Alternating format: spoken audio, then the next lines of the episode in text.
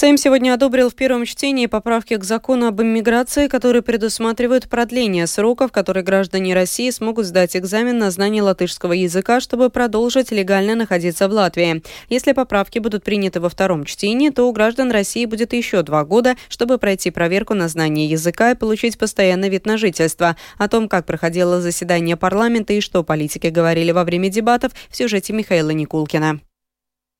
За принятие поправок в первом чтении сегодня проголосовали 80 депутатов Сейма. Против выступили 13 представителей национального объединения. Голосованию предшествовали около полутора часов дебатов, во время которых члены разных партий выступали с призывами принять либо отклонить законопроект. Один из тех, кто высказался против принятия поправок, представитель национального объединения Янис Домброва. Среди прочего, он заявил, что изменения закона создадут условия, в которых одна группа населения, граждане РФ, станет гораздо более привилегированной. На протяжении двух лет эти люди смогут находиться и в Латвии, и в России. По его словам, будет невозможно установить, чем эти люди занимались, пока были в России, и это может создать риски для государственной безопасности Латвии.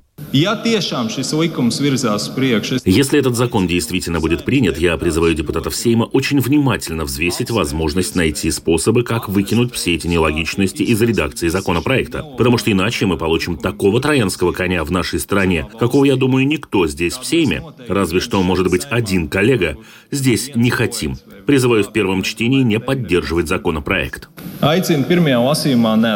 В свою очередь за принятие поправок проголосовали депутаты всех остальных политических сил, представленных в Сейме. Новое единство, объединенный список, прогрессивные, Союз зеленых и крестьян, стабильность и Латвия на первом месте. Так, депутат от Латвии на первом месте Линда Лепеня призвала поддержать поправки, чтобы исправить ошибки, допущенные ранее. Она отметила, что принятие законопроекта может послужить хорошим примером того, что и техническое правительство способно работать. В пользу поправок высказался и лидер этой политической силы Айнерс Шлессерс. Если бы мы сказали, что мы не трогаем людей пенсионного возраста, но если они угрожают безопасности Латвии индивидуально, тогда, пожалуйста, это другое дело. Законы надо соблюдать. Их можно репрессировать согласно закону, задерживать, арестовывать, высылать. Но если он просто живет в своем Даугавпилсе или Балдерае и просто присматривает за своими внуками, зачем нам их уничтожать? Реальность такова, что люди, которым сейчас 70 лет, тогда им было около 40, могли выучить язык, но не выучили. Но если мы их не выслали вместе с военным персоналом в 90-х годах, зачем мы будем трогать стариков? Есть такое выражение «не вредите детям, женщинам и старикам». Предложение к законопроекту можно будет вносить до 14 часов 11 сентября. Рассмотрение поправок во втором окончательном чтении Сейма пройдет 14 сентября. Михаил Никулкин, служба новостей Латвийского радио. Неофициально прозвучала информация, что Министерство культуры в новом правительстве может перейти в ответственность Союза зеленых и крестьян. Вместе с этим СЗК будет отвечать и за объединение общественных СМИ и их дальнейшее финансирование. В связи с этим вновь возникает вопрос о возможном влиянии связанного с СЗК Айверса Лембергса. Об отношении политиков и представителей Латвийской ассоциации журналистов к такому варианту развития событий в сюжете Михаила Никулкина.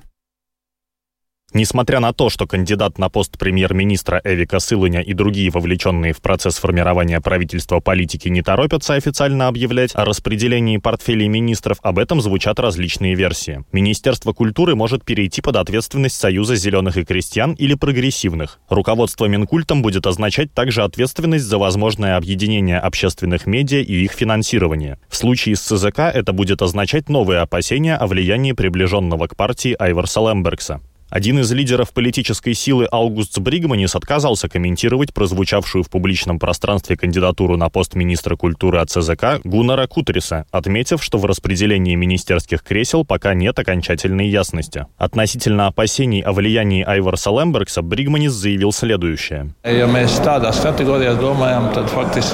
Если мы будем мыслить такими категориями, будет очень сложно найти министерство, которое мы могли бы занять. Все крутится и вертится вокруг Лембергса. Я думаю, это наивно наивно. Я думаю, нам нужно сосредоточиться на рабочих вопросах и на тех проблемах, которые существуют в определенной сфере. Неважно, культура это или что-то другое.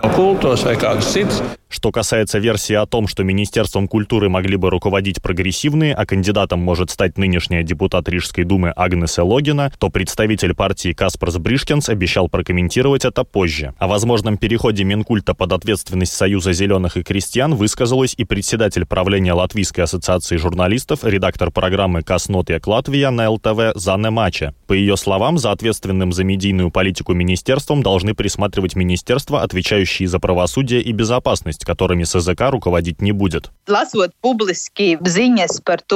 В публичных источниках читаем о том, что будущая коалиция договорилась, что для минимизации вмешательства, включенного в санкционный список лица в работу правительства, СЗК не будут доверены конкретные министерства. Это Министерство внутренних дел, юстиции и обороны. Однако, вспоминая исторический контекст с печально известными переговорами в гостинице Рейдзена о том, что нужно привести в порядок общественные медиа, возможно, стоило бы взвесить и возможность того, чтобы Министерство культуры не было передано с языка.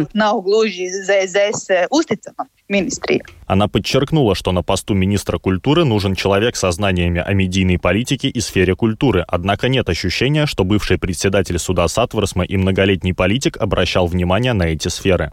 Из слов вовлеченных в формирование правительства политиков можно сделать вывод, что окончательных решений по распределению министерских кресел пока не принято. Они ожидаются в течение следующей недели, а Сейм может проголосовать за утверждение нового кабинета министров уже в следующую пятницу. Михаил Никулкин, Янис Кинцис, служба новостей Латвийского радио. Правительство постановило выделить дополнительно 41 миллион 300 тысяч евро на обеспечение доступности и непрерывности услуг здравоохранения, рассмотрев доклад о предотвращении чрезвычайной ситуации с доступностью медицинских услуг. Между тем, выделенное правительством сектору здравоохранения финансирование не сильно улучшит состояние больниц, рассказал в интервью Латвийскому радио председатель правления Латвийской ассоциации больниц Евгений Калайс. Ну. Э... Из этих 41 миллиона только 15 миллионов предусмотрены для больниц. Если мы возьмем, что в целом за прошлый год государство осталось должно за неоплаченные услуги 88 миллионов, то эти 15 миллионов – это лишь до конца года. И это, разумеется, сравнительно маленькие финансовые средства, которые ничего существенно не улучшат в состоянии больниц. Так как, согласно нашим общим расчетам с Министерством здравоохранения и Национальной службой здоровья, до конца этого года разница между услугами услугами, оплаченными государством и расходами больниц, согласно нашим общим расчетам, достигает почти 80 миллионов евро. Так что эти 15 миллионов – это сравнительно незначительная сумма. Tagad ir 15 miljoni ir tiešām diezgan niecīga summa salīdzinoši. Еще в конце прошлого года было ясно, что отрасли здравоохранения в этом году необходимо дополнительные как минимум 130 миллионов евро. Причем это финансирование будет не на новые расходы, а на поддержание существующих услуг. Так Латвийскому радио прокомментировал работу над распределением финансирования отрасли здравоохранения депутат Сейма от партии «Прогрессивная» Эдмундс Цепуритес. Он заверил, что их партия выдвинет на должность министра здравоохранения Эдгарса Лапсвирса, который до прихода в политику курировал национальный Национальную службу здравоохранения. При этом прогрессивные ничего отрасли не обещают, а говорят о новых реформах. Мы готовы выступать за переход к ориентированному на результат и ценности здравоохранению. Это, я полностью осознаю, сложная реформа. Она требует большого изменения понимания, но мы видим, в той же Эстонии многое из этого происходит. Что изменится в принципе? Будет собрано гораздо больше данных о результатах лечения. Там, где большая смертность, данные будут обобщены. А всем вовлеченным сторонам будет сказано, что оплата будет за позитивный результат лечения. Это одно из изменений управления, которое уже происходит везде вокруг в мире. Pārvaldības izmaiņām, kas notiek šobrīd visur apkārt pasaulē. Сейм во втором чтении сегодня поддержал поправки к закону о медицинском обслуживании, закону о социальных услугах и социальной помощи, направленные на улучшение доступа паллиативной помощи. Поправки предусматривают поручить правительству определить порядок организации паллиативной помощи. Между тем, организация Хоспис ЛВ бьет тревогу. Будет ли услуга паллиативной помощи на дому действовать с осени этого года, как было обещано ранее. Мобильные команды паллиативной помощи должны оперативно помогать неизлечимо больным на дому. Однако политики до сих пор не утвердили необходимые законодательные изменения и не обеспечили нужное финансирование, рассказывает соосновательница Хоспис ЛВ Илзе Зосула. Люди э, думают, что с 1 октября начнется, угу. ну, как бы полная услуга, которая им нужна, да, и они звонят и спрашивают, что надо, какие документы, как будет, кто будет эту услугу давать. Пока ни одного ответа мы не можем сказать. Во-первых, э, результаты закупки, да, конкурса не, не объявлены. Мы не знаем, кто будет в конкретном регионе.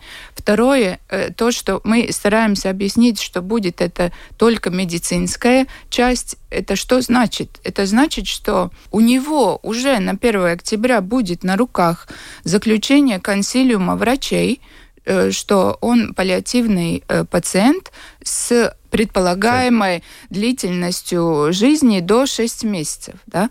Врачи еще, больницы, я не знаю, они готовы к этому. Мы с несколькими больницами говорили, как вы это будете обеспечивать, да? как этот консилиум будет собираться. Человека надо будет э, в стационар поместить, или он, может, будет отдаленно. Кто будет в этом участвовать? Понимаете, столько вопросов нерешенных, да?